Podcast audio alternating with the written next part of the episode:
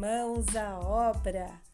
Assistia várias vezes os tutoriais para entender os apps, aplicativos para tratar imagens, aplicativos para compactar arquivos, aplicativos para pedir comida, aplicativos para pedir transporte, aplicativos para viver em grandes centros urbanos e agora confinados à nossa residência e a nossa existência sendo ameaçada por várias frentes.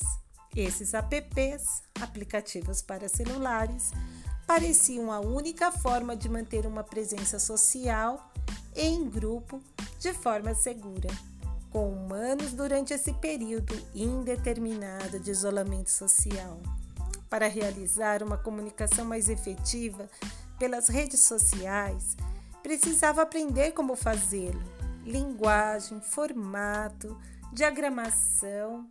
Ainda fazia folhetos impressos com uma linguagem arcaica e ultrapassada, pouco atrativa para a gera nova geração digital.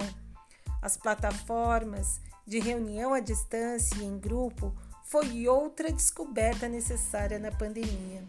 Embora já estivesse utilizado como usuária em curso à distância de psicanálise clínica, não me sentia nada à vontade sendo a gerenciadora do grupo ou da reunião, mas um mundo novo para Alice explorar. Não fazia a mínima ideia de como operá-las, Passava horas tentando realizar e interpretar toda aquela nova linguagem que um adolescente faria em cinco minutos, mas não desisti, persisti bravamente. Logo comecei a realizar reuniões no Zoom, Google Meet, entre outros apps, aplicativos que iam surgindo em meu caminho, ia desbravando